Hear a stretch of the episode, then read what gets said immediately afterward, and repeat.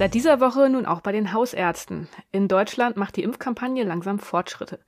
13 Prozent der Deutschen haben schon ihre erste Impfung hinter sich. 5,6 Prozent haben auch schon die zweite Dosis bekommen.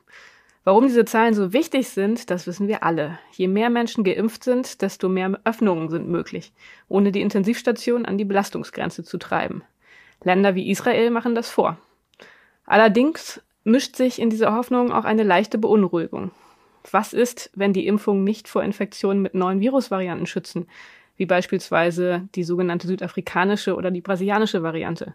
Geht dann alles wieder von vorne los? Darüber wollen wir heute auf der Grundlage aktueller Publikationen diskutieren. Sie hören den Podcast FAZ Wissen. Ich bin Sibylle Anderl. Und ich bin Joachim Müller-Jung. Wir beide sind Wissenschaftsredakteure der Frankfurter Allgemeinen Zeitung. Ich bin promovierte Astrophysikerin und Philosophin kenne mich ganz gut mit Modellen und Datenanalyse aus und Joachim ist Biologe und bei uns für die Medizin- und Klimathemen zuständig. Joachim, vielleicht fangen wir erstmal ganz praktisch an mit der zentralen Frage, die uns wahrscheinlich alle interessiert. Helfen die derzeit genutzten Impfstoffe auch gegen die neuen Varianten, die uns so viel Sorgen bereiten? Ja, grundsätzlich kann man ein glattes Ja sagen, wenn man äh, das äh, berücksichtigt, äh, was Impfstoffe die jetzt zugelassen sind, eigentlich sollen. Sie sollen nämlich vor Erkrankungen schützen. Vor Erkrankungen, vor schweren Erkrankungen und vor Todesfällen. Und das tun alle zugelassenen Impfstoffe. Es ist auch äh, für Impfstoffe darüber hinaus äh, nachgewiesen, die in der Entwicklung sind, schon, dass sie extrem effektiv gegen Erkrankungen äh, durch das Coronavirus schützen. Was an, die andere Frage ist, ob sie auch äh, vor einer Infektion schützen. Das ist eine heiße Diskussion, die, die zurzeit läuft. Und mhm. äh, äh, da gibt es äh, Daten äh, schon ganz unterschiedliche zu den verschiedenen Varianten. Und da gibt es auch Diskussionen darüber eben, ob äh, diese unterschiedliche, und das muss man feststellen, es gibt eine unterschiedliche Sensibilität gewissermaßen des Virus, dieser neuen Virusvariante für die Antikörper, die durch den Impfstoff äh, produziert werden im Körper. Das heißt, jetzt muss man genau hingucken. Ja, genau, vielleicht machen wir das einfach mal. Also erstmal zur Erinnerung. Wir haben ja derzeit ähm, zwei grundsätzlich verschiedene Wirkungsmechanismen von Impfstoffen auf dem Markt zugelassen hier in Deutschland, die mRNA-Impfstoffe, also BioNTech, Pfizer und Moderna. Und dann auf der anderen Seite die vektorbasierten Impfstoffe, AstraZeneca zum Beispiel oder auch Sputnik, äh, der noch nicht zugelassen ist, aber ähm, der, dessen Beschaffung jetzt ja auch gerade diskutiert wird. Ähm, also das heißt, diese beiden Wirkungsmechanismen muss man unterscheiden. Und äh, dann die andere relevante Information ist natürlich, dass wir hier in Deutschland jetzt schon bei fast 80, nee, fast 90 Prozent sogar schon ähm, der sogenannten britischen Variante B117 sind. Ähm, also da kann man sagen, mit dieser Variante, die ja nun vor allem erstmal durch ihre höhere Infektiosität bekannt ist, haben beide Wirkmechanismen keine Probleme, auch in Bezug auf Ansteckung. Ist das so? In Bezug auf Ansteckung äh, nicht. Äh, da gibt es sehr wohl Unterschiede. In Bezug auf die Krankheit, das muss man nochmal betonen, das ist ja das, was man will, Krankheiten verhindern, sind sie quasi äh, ähnlich effektiv, also so effektiv, dass es quasi keine bis kaum äh, Erkrankungen gibt. Also eine hundertprozentige Sicherheit hat man nie natürlich bei, bei Impfstoffen, das ist klar. Es gibt immer wieder mal Durchbrüche, Impfdurchbrüche bei Millionen von Geimpften ist das äh, zu erwarten. Aber ähm, es ist eine hohe Wirksamkeit, die ist vergleichbar bei beiden äh, Systemen, wenn man so will, bei beiden Impftechnologien, sowohl mRNA wie eben diese Adenoviren äh, basierten, die, äh, die Vektorimpfstoffe. Bei der Ansteckung, da muss man wirklich jetzt äh, genau hingucken und da äh, gibt es dann eben Unterschiede. Selbst bei der B117, da war man lange davon ausgegangen, dass äh, diese B117 äh, nicht, also wer mit, wer, jetzt mit mRNA geimpft ist, äh, genauso gut geschützt ist wie der, um es mal äh, so grob zu sagen, mit der mit AstraZeneca geimpft ist oder vielleicht künftig mit Sputnik, was ja auch ein Adenovirus-basierter Impfstoff ist. Das äh, muss man jetzt inzwischen, äh, muss man da vorsichtig sein. Da habe ich ein paar äh, eben Paper mitgebracht, Veröffentlichungen, die ganz interessant sind, die nämlich das äh, zeigen, dass man da jetzt natürlich mal genauer hinsieht, wo diese Varianten eben sich relativ stark verbreiten. Vor allem B117, die anderen noch weniger, äh, sehr viel weniger sogar, muss man sagen. Äh, B117 hatten äh, evolutionären Vorteil äh, und äh, verbreitet sich und natürlich, man weiß, es ist ansteckender und man weiß auch, es ist tödlicher, es ist gefährlicher. So, es hat also verschiedene, durch die vielen Mutationen, die es enthält, verschiedene Mechanismen entwickelt, um grundsätzlich gefährlicher zu sein. Bei dem mRNA-Impfstoff, so, da hat man sehr gute Daten, was B117 angeht. Da geht man davon aus, ich sage es jetzt mal grob, ich werde natürlich das alles dann auch in den Show Notes verlinken, da kann man davon ausgehen, dass der Schutzeffekt quasi kaum reduziert ist, maximal zwei bis drei, dreifach, äh, was die neutralisierenden Antikörper angeht. Das ist nicht viel, weil man weiß, dass diese Impfstoffe generell eine sehr starke Immunantwort produzieren. Das heißt, sie produzieren relativ viele, nee, nicht relativ, sie produzieren absolut sehr viele Antikörper und zwar viel mehr, als wenn man zum Beispiel natürlich sich infiziert mit Covid. Das heißt, es gibt so einen Puffer.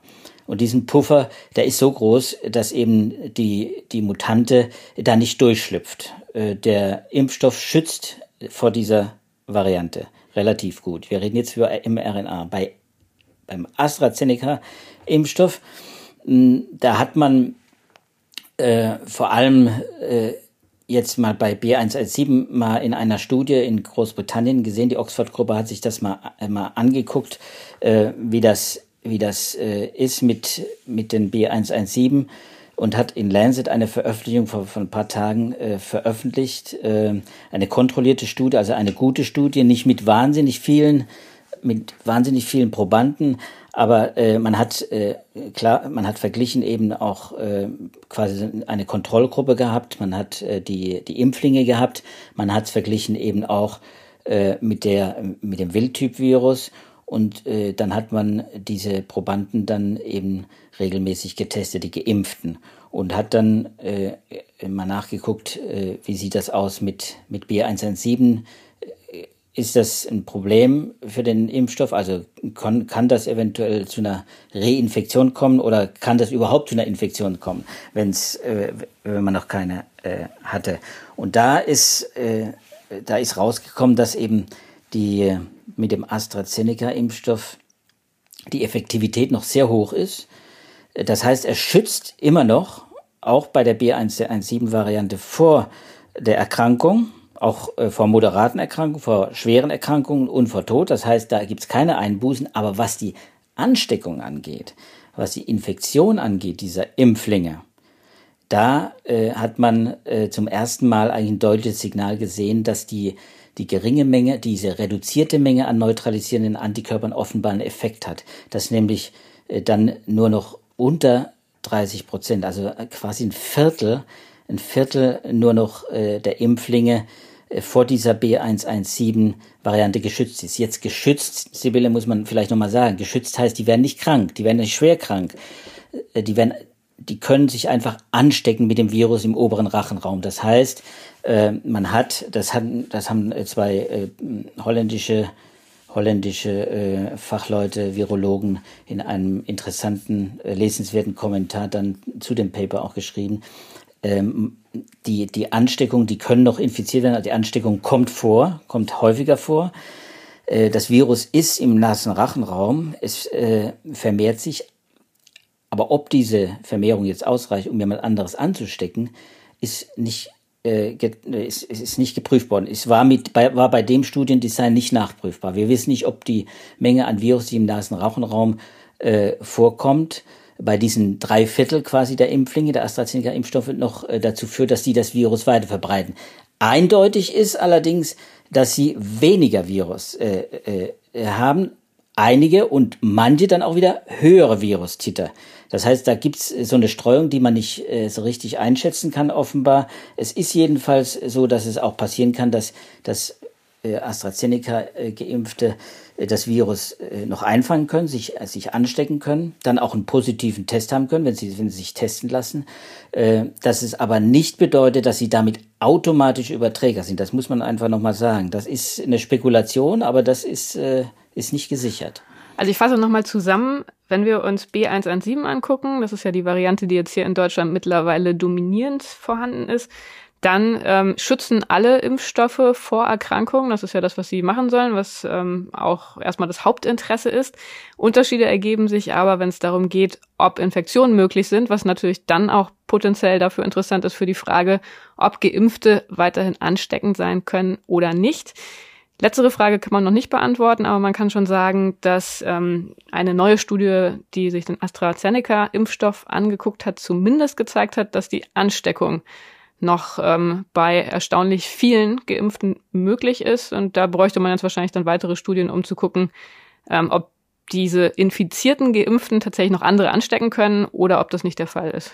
Und das ist wahrscheinlich dann auch ähm, für die Frage, wie man mit den Geimpften in Hinsicht auf ja, Freiheiten, auf äh, zurückgegebene Rechte, auf Zutrittserlaubnis äh, und so weiter umgeht. Das ist wahrscheinlich jetzt insofern dann auch politisch eine sehr brisante Frage, nehme ich an, oder Joachim?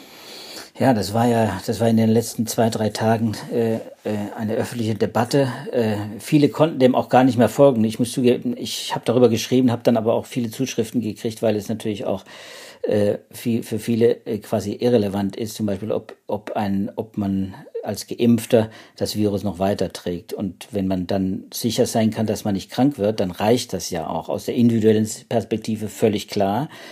Ähm, aus der äh, Sicht der Epidemiologen und äh, der Pandemiepolitik muss man sagen, äh, ist es natürlich ein echtes Manko, wenn die Geimpften jetzt das Virus weitertragen würden. Die Infektionskontrolle ist dadurch natürlich schwer. Deswegen ist das so äh, umstritten. Es gab ein Paper, äh, ein, ein, ein Papier vom Robert Koch Institut, äh, äh, das kursierte äh, und das dann auch so gedeutet wurde, dass die Geimpften äh, im Prinzip äh, so weit geschützt sind, auch vor Ansteckung, dass sie als Überträger nicht mehr in Frage kommen. Da wurde gar nicht jetzt unterschieden zwischen verschiedenen Mutanten. Äh, und da muss man einfach sagen, so pauschal nach dieser Lancet-Arbeit, die übrigens äh, einen Tag, einen Tag vor diesem RKI-Schreiben quasi veröffentlicht wurde und deswegen wahrscheinlich auch gar nicht mehr da eingeflossen ist, äh, kann man es natürlich nicht sagen. Da gibt es einfach auch noch wenige Daten. Wir müssen immer wieder darauf hinweisen, gerade bei diesen Impfsachen und Immunitätsuntersuchungen, äh, da ist vieles im Fluss. Und äh, man muss auch immer wieder dazu sagen, Sibylle, das will ich jetzt auch gleich dazu äh, sagen, dass, dass man nicht immer nur auf die Antikörpermengen gucken muss. Das, das ist das, was gemessen wird, ist das quasi das, Immuni das immunologische Korrelat für den Immunschutz. Aber dass das äh, mehr so eine Behelfskonstruktion ist, weil man eigentlich gar nicht weiß, wann eben, das habe ich ja schon angedeutet, wann jemand dann genug Viren im Blut hat, äh, im, im, äh, in der Nase hat, um dann das Virus weiter zu verbreiten.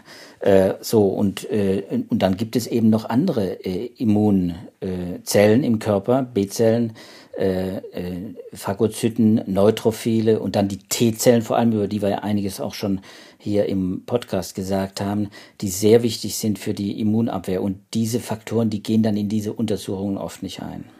Genau, da können wir nochmal auf unseren Podcast von vor ein paar Wochen verweisen, wo das alles nochmal sehr detailliert erklärt wurde. Ähm, wir haben jetzt über B117 geredet. Diese Mutante ist ja eher nicht dafür bekannt, dass sie besonders gefährlich ist für den Impferfolg. Das ist ja anders bei den sogenannten südafrikanischen und äh, der, der brasilianischen Variante, die ja nun dafür bekannt sind, dass sie tatsächlich auch schon unter einem ähm, gewissen Evolutionsdruck bei bestehender Teilimmunität und schon ähm, durchgeführten Impfungen entstanden sind.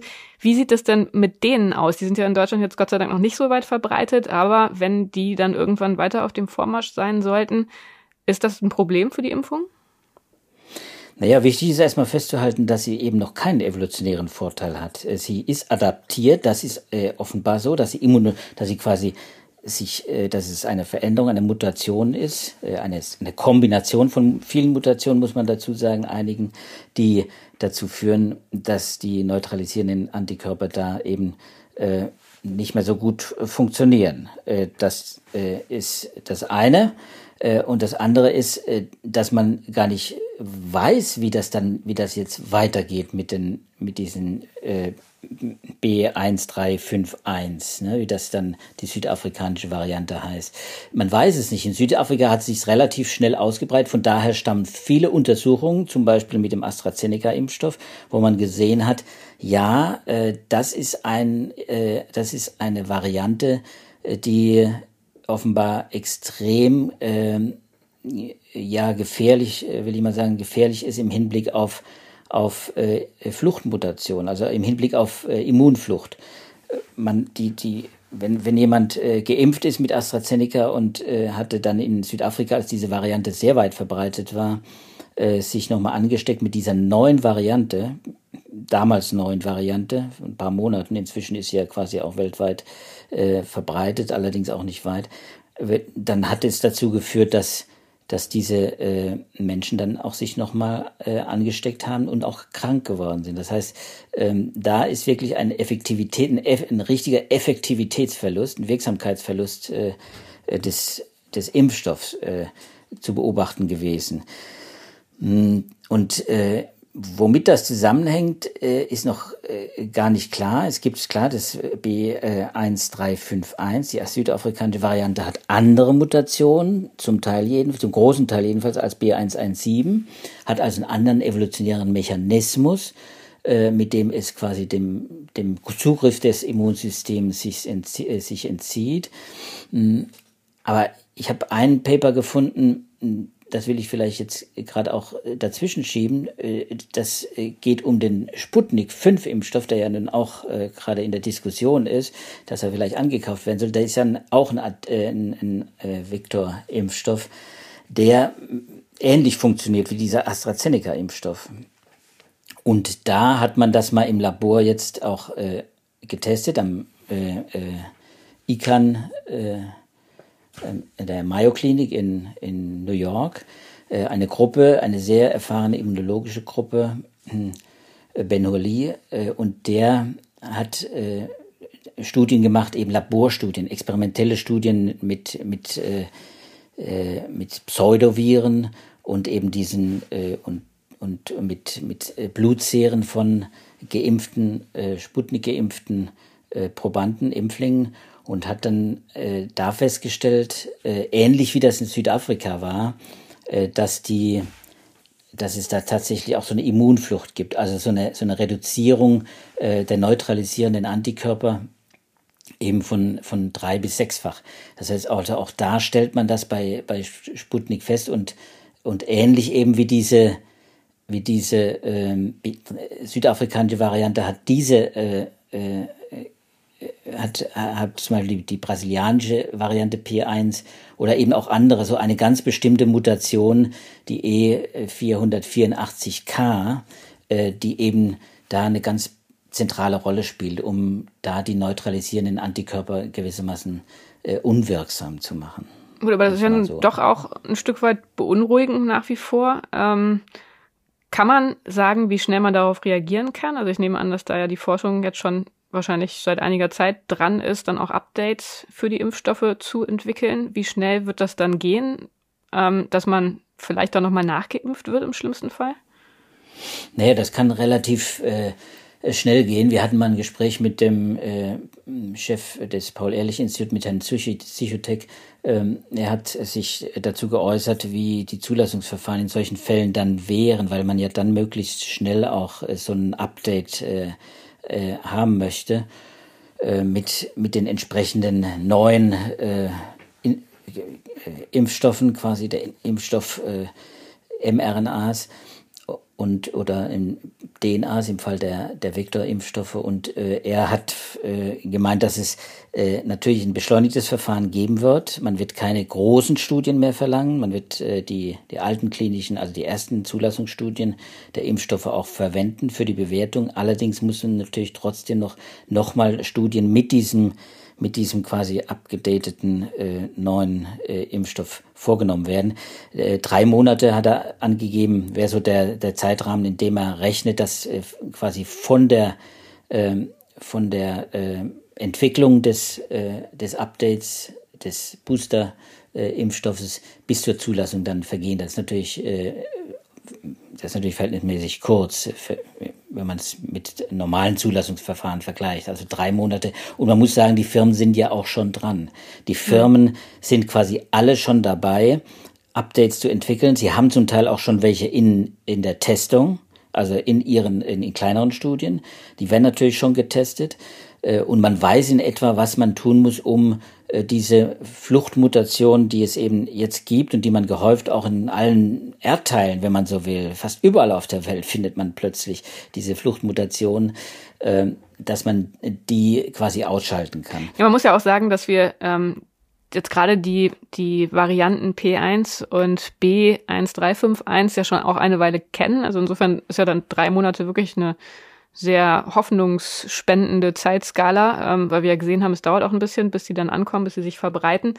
Ähm, dann wäre natürlich noch die Anschlussfrage. Wir haben ja jetzt gesehen, dass es relativ schnell geht. Gerade wenn sehr viele Infektionen weltweit ähm, existieren, wenn sehr viele Menschen infiziert sind, dass neue Varianten entstehen, dass auch gefährliche neue Varianten entstehen, sich durchsetzen können.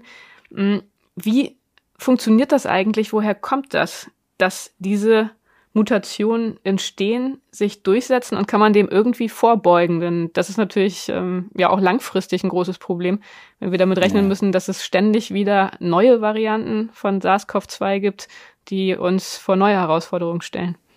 Ja, absolut. Ich meine, ich, ich habe zwei, zwei Paper, äh, die ich auch gerne dann verlinke, äh, mitgebracht, die, die da ganz interessant sind, die, die auch lesbar sind, die jetzt keine Originalpublikation sind, sondern Perspectives in Science zum Beispiel von Kevin McCormick von der University of Pittsburgh oder eben von der Gruppe um Mark Lipsitch in Harvard äh, in, den, in einem der Nature Reviews äh, Journal, äh, und zwar das für Immunologie zwei Artikel, die sich genau mit der Frage befassen eben. Und in dem Science äh, Artikel wird schon relativ klar äh, ist auch formuliert, dass das evolutionäre Potenzial von SARS-2, äh, SARS-CoV-2 äh, sich eigentlich noch gar nicht richtig gezeigt hat. Also das ist das, was wir jetzt beobachten in den letzten Monaten, äh, dass, äh, dass es sich schneller verändert, dass es sich anpassen kann, äh, dass es auch konvergente äh, Mutation entwickelt. Das heißt gleichzeitig an, unabhängig voneinander an verschiedenen Orten ähnliche Mutationswege findet, um dann äh, einer Immunantwort zu entfliehen. Ähm, der, das hat man unabhängig äh, gefunden und das, das bedeutet, dass es also auch ganz bestimmte Mechanismen gibt und dass das Virus eben äh, dazu in der Lage ist, wenn man es in die, wenn man es quasi machen lässt. Und das, das, das ist der entscheidende Punkt. Ähm, man muss, man darf dem Virus keine Gelegenheit geben. Das ist das, das Fazit, wenn man so will, beider Paper, dass wir, dass die beste Strategie ist, äh, es gar keine großen Fallzahlen äh, äh, entstehen zu lassen. Das heißt, äh, die Eindämmung des Virus so gut wie möglich ist hat eigentlich oberste Priorität. Wir haben das auch schon oft hier in dem, in dem Podcast äh, erzählt, Sibylle. Wir haben so oft darüber gesprochen. Immer wieder äh, kommen wir auf den Punkt, wir müssen äh, darauf achten, dass wir dem, dem Virus keine Gelegenheit geben, äh, sich zu vermehren, denn wenn es sich vermehrt, dann entstehen Mutationen, Rekombinationen und so weiter. Dann sind diese Mechanismen, diese evolutionären Mechanismen in Gang. Und beide, in beiden Papern wird explizit darauf hingewiesen, dass das eigentlich nicht nur der, der Vorsorgeweg ist, das, das ist der Weg, der, der zu jeder Zeit der Pandemie eigentlich noch der ideale Weg ist. Eindämmen und die Fallzahlen runterkriegen. Das ähm, führt in Hinsicht auf das zweite Paper, also diesen Lipsitch-Kommentar, ja auch auf eine Strategie, die auch hier in Deutschland schon diskutiert wurde, jetzt nicht wahnsinnig prominent, aber zum Beispiel Karl Lauterbach ähm, spricht das immer wieder an. Und zwar ist das die Idee, dass man die Impfstrategie darauf anpasst, indem man die zweite Dosis so weit verzögert, dass man erstmal mit, solange man noch eine Knappheit von Impfstoff hat, dass man mit diesem Impfstoff, der vorhanden ist, einfach möglichst viele Menschen zumindest mit der ersten Dosis versorgt, damit man möglichst viele zumindest mit einer schon mal ganz guten Immunität ausstattet ähm, und dann damit verbunden die Hoffnung hat, dass dadurch eben das Infektionsgeschehen reduziert werden kann, dass man ähm, die Zahlen runterbekommt und dass man dafür dann das Risiko eingehen kann, ähm, dass man die Anwendung der Impfstoffe eben anders wählt als von den Herstellern empfohlen, die ja einen relativ klaren Maximalzeitraum ähm, für die Dauer zwischen den beiden Dosen vorgeben. Also bei den mRNA-Impfstoffen sind das ja sechs Wochen, bei AstraZeneca sind es zwölf Wochen. Das ist ja auch das, was wir jetzt gerade in Deutschland haben. Also da wäre die Frage, inwiefern sich das lohnt, zugunsten des Gesamtinfektionsgeschehens diese empfohlenen Zeiträume, so wie das in Großbritannien gemacht wurde, noch weiter zu vergrößern. Aber da war eben ein Gegenargument, das man immer wieder hört, dass dann gesagt wurde, naja, wenn man Menschen hat, die eben nicht den perfekten Immunschutz haben, sondern nur so einen teilweisen Schutz, dass das eben gerade dazu führen könnte, dass man Fluchtmutationen begünstigt. Was ist da dran? Ja, äh, Lipsic schreibt in seinem Paper, es ist natürlich viel Spekulation. Es gibt da keine guten Daten, das muss man einfach sagen. Ne? Äh, da müssen wir äh, uns ein bisschen auf die Erfahrungen auch mit anderen Impfstoffen, zum Beispiel Influenza, äh, äh, verlassen. Hier müssen sich die Fachleute, muss man sagen, darauf verlassen. Wir können das ja nur quasi äh, mitnehmen, was sie uns sagen. Und Lipsic äh, sagt relativ klar, es, ist, es gibt Modelle und äh, das ist ja dein Fachgebiet, die Modelle sagen, und zwar mehrfach äh, unabhängig entwickelte Modelle sagen, es ist der bessere Weg, zuerst möglichst viel einfach zu impfen und die zweite Impfung, die zweite Impfdosis möglichst weit hinauszuzögern. Möglichst weit heißt natürlich im Rahmen der Zulassungs, äh, der, der, der Möglichkeiten, die die, die Zulassung äh, äh, zulässt. Äh, das heißt, beim mRNA reden wir von drei bis sechs Wochen und bei AstraZeneca bis zu zwölf Wochen. Wobei Großbritannien und, ja auch tatsächlich darüber hinausgegangen ist. Ne? Die haben sich dann in Terrain gewagt, was erstmal nicht so ganz klar war zu dem Zeitpunkt. Oder ja, das falsch gut, die, die, die, Groß, die, die Briten, und das merken wir jetzt ja auch im, im Zusammenhang mit der Debatte um die, um die Nebenwirkungen von, äh, von AstraZeneca, äh, da gehen äh, die Briten schon mal auch gerne einen eigenen Weg äh, und die Europäer gehen einen anderen Weg und die Amerikaner gehen wieder einen anderen Weg. So, also wir erleben, dass die, dass die Interpretation durch die, auch selbst durch die Zulassungsbehörden natürlich auch dann unterschiedlich ist. Auch was das, was den Aspekt angeht. Wir haben dazu, es gibt einfach zu wenig Daten. Die Modelle sind ja keine in erster Linie äh, Empirie, keine Daten. Äh, die stecken da natürlich drin, und sie äh, können durchrechnen, wa was es bringt, äh, zahlenmäßig, wenn möglichst viele auch einen Teilschutz haben, die anderen äh, gegenüber der anderen Version, dass man erstmal alle voll durchimpft und dann einen möglichst hohen Schutz haben, also äh, wo da die Vor- und Nachteile sind.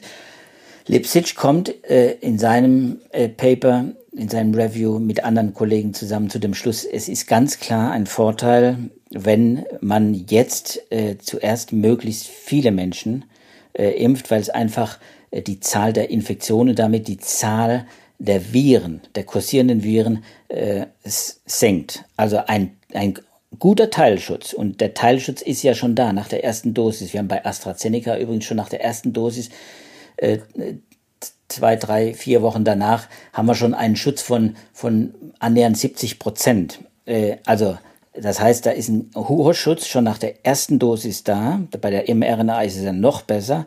Äh, der ist da äh, nach der ersten Impfung und dann, ähm, und dann kann man damit schon viel erreichen, weil diese Antikörper, die dann äh, im Blut kursieren und auch zum Teil eben auch schon Ansteckungen verhindern, aber vor allem eine, eine Vermehrung des Virus im Körper verhindern, massenhaft verhindern, da kann man eben viel erreichen. Und nur wenn sich die Viren massenhaft verändern, äh, entwickeln sich diese Mutationen. So, und jetzt kommst du mit deinem Vorschlag quasi, äh, wir, wir, wir zögern das noch ein bisschen weiter raus und wir gucken, äh, äh, was passiert dann mit dem Virus. Äh, man hat nämlich festgestellt, dass bei immunkomprimierten Personen die, die, die, diese Infektion zum Teil Monate dauern kann äh, immunkomprimierte Personen heißt äh, Autoimmunkranke zum Beispiel, bei denen, die sich infiziert hatten.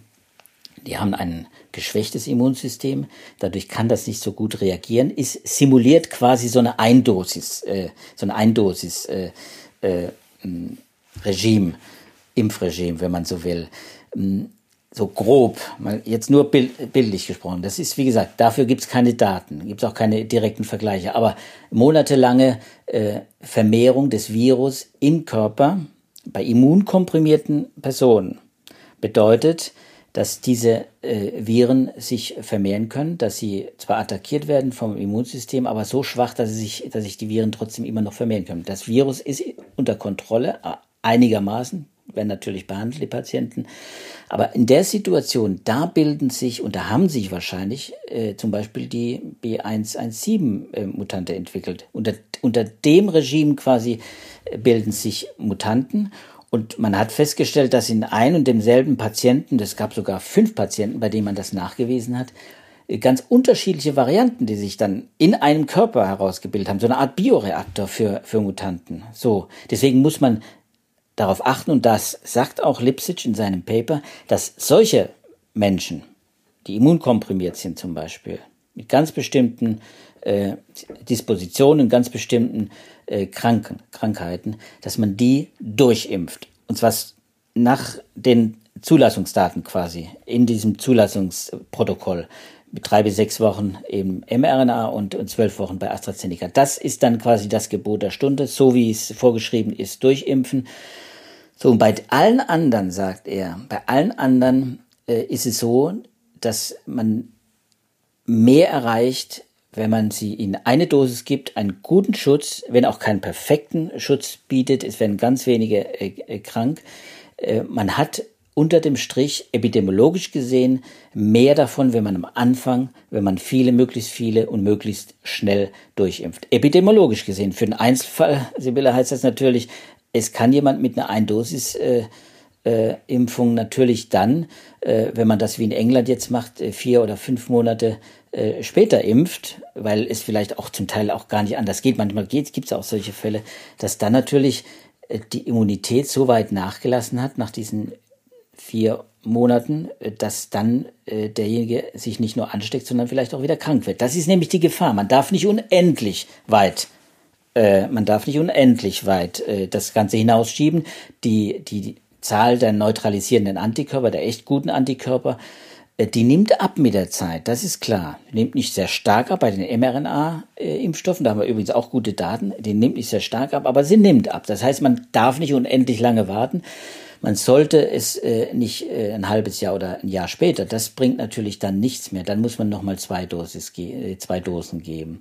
Aber man kann äh, zuwarten und es gibt auch Daten, auch darüber berichtet ja äh, Lipsitch in seinem Paper, es gibt sogar Daten, die darauf hindeuten, dass eine spätere äh, zweite Dosis äh, bei der Reifung, bei der Antikörperreifung, was ein Prozess ist, ein immunologischer Prozess, dass bei dieser Antikörperreifung dann auch noch wirksamere, noch, noch effektivere äh, Antikörper zustande kommen. Und B-Zellen, die solche äh, effektive, extrem effektiven Antikörper bilden, auch sich vermehren und dann im Gedächtnis bleiben. Das Immungedächtnis spielt ja dann auch für die langfristige Immunität eine Rolle. Also unter dem Strich, Lipsic sagt, äh, wir sollten erstmal dieses kleine Risiko eingehen, jetzt erstmal viel und schnell impfen und die Fristen äh, ausreizen, so gut es geht und, äh, und äh, nicht darauf äh, setzen, dass wir jetzt äh, die Impfstoffe zurückhalten und äh, bunkern in den Impfzentren oder wo auch immer und erstmal alle äh, wirklich zweimal durchimpfen. Ja, also das heißt, ähm, wenn man diesem Paper glaubt, dass er von sich selber auch sagt, dass das Spekulationen sind, weil da einfach noch die Daten fehlen, dann ist es nicht so einfach, ähm, die Fluchtmutation als Argument gegen solch ein Vorgehen bei der Impfung, also die zweite Dosis ein bisschen hinauszuzögern, anzuführen, ähm, weil man das einfach nicht genau weiß. Was ja schon mal eine interessante, ein sehr interessantes Ergebnis ist. Unsere Zeit ist jetzt leider schon wieder, ähm, geht ihrem Ende zu. Ich fasse noch mal kurz zusammen, was wir von dir heute gelernt haben, Joachim. Ähm, also als erstes die gute Nachricht, dass die Impfstoffe, die wir derzeit verimpfen, einen guten Schutz gegen Erkrankungen bei allen Mutanten liefern, also insbesondere bei B 117, ähm, was ja momentan in Deutschland dominant ist. Bei den Varianten P1 und B1351, den sogenannten britischen und südafrikanischen Varianten, da kommt es zu einer Verringerung der Effektivität, aber das haben wir von dir gehört, da das hat man schon im Auge, da ist man dran Booster-Impfung zu entwickeln. Das wird dann auch relativ schnell gehen und insofern ist es zwar eine Gefahr, es ist äh, ein Risiko, aber das kann man durchaus in den Griff bekommen. Dann ähm, hast du uns ein bisschen etwas über die Entstehung dieser Fluchtmutanten und Fluchtmutationen erzählt. Ähm, und da, das ist ein Fazit, was wir fast in jedem Corona-Podcast früher oder später erreicht haben, heißt es, Infektionszahlen runter. Das ist auf jeden Fall eine gute Strategie, denn je mehr Menschen infiziert sind, desto mehr Viren zirkulieren, desto mehr Mutationen hat man, desto größer ist die Gefahr, dass dabei gefährliche Varianten ähm, sich entwickeln, sich durchsetzen und die Kontrolle der Pandemie mindestens verzögern. So, also insofern würde ich denken, ja, ein gemischtes Fazit, äh, aber grundsätzlich denke ich, haben wir schon gelernt, dass ähm, ja, wir zumindest jetzt nicht völlig pessimistisch sein müssen, was die Existenz dieser Mutanten und ihr Zusammenspiel mit den Impfungen angeht. Joachim, herzlichen Dank an dich für diese Informationen. Das war der Podcast FAZ Wissen. Wir verabschieden uns für heute und wir freuen uns, wenn Sie auch beim nächsten Mal in der nächsten Woche wieder mit dabei sind. Für Anregungen und Feedback, das wissen Sie vielleicht schon, können Sie uns gerne jederzeit eine E-Mail schreiben mit dem Betreff Podcast FAZ Wissen. Ähm, das geht dann an die Adresse wissenschaft.faz.de. Wir lesen all Ihre E-Mails, auch wenn wir vielleicht nicht immer sofort dazu kommen, sie zu beantworten und wir nicht alle aufgreifen können. Aber wir freuen uns trotzdem sehr und insofern ja die ganz starke Motivation an Sie, ähm, sich doch gerne zu melden, wenn Sie Ideen haben. Wenn Ihnen diese Folge gefallen hat und Sie die nächste Folge nicht verpassen wollen, dann können Sie uns auch abonnieren bei Spotify, Apple Podcast oder bei jedem anderen Podcatcher. Insofern freue ich mich, wenn wir uns nächste Woche wieder hören. Bleiben Sie bis dahin gesund. Tschüss.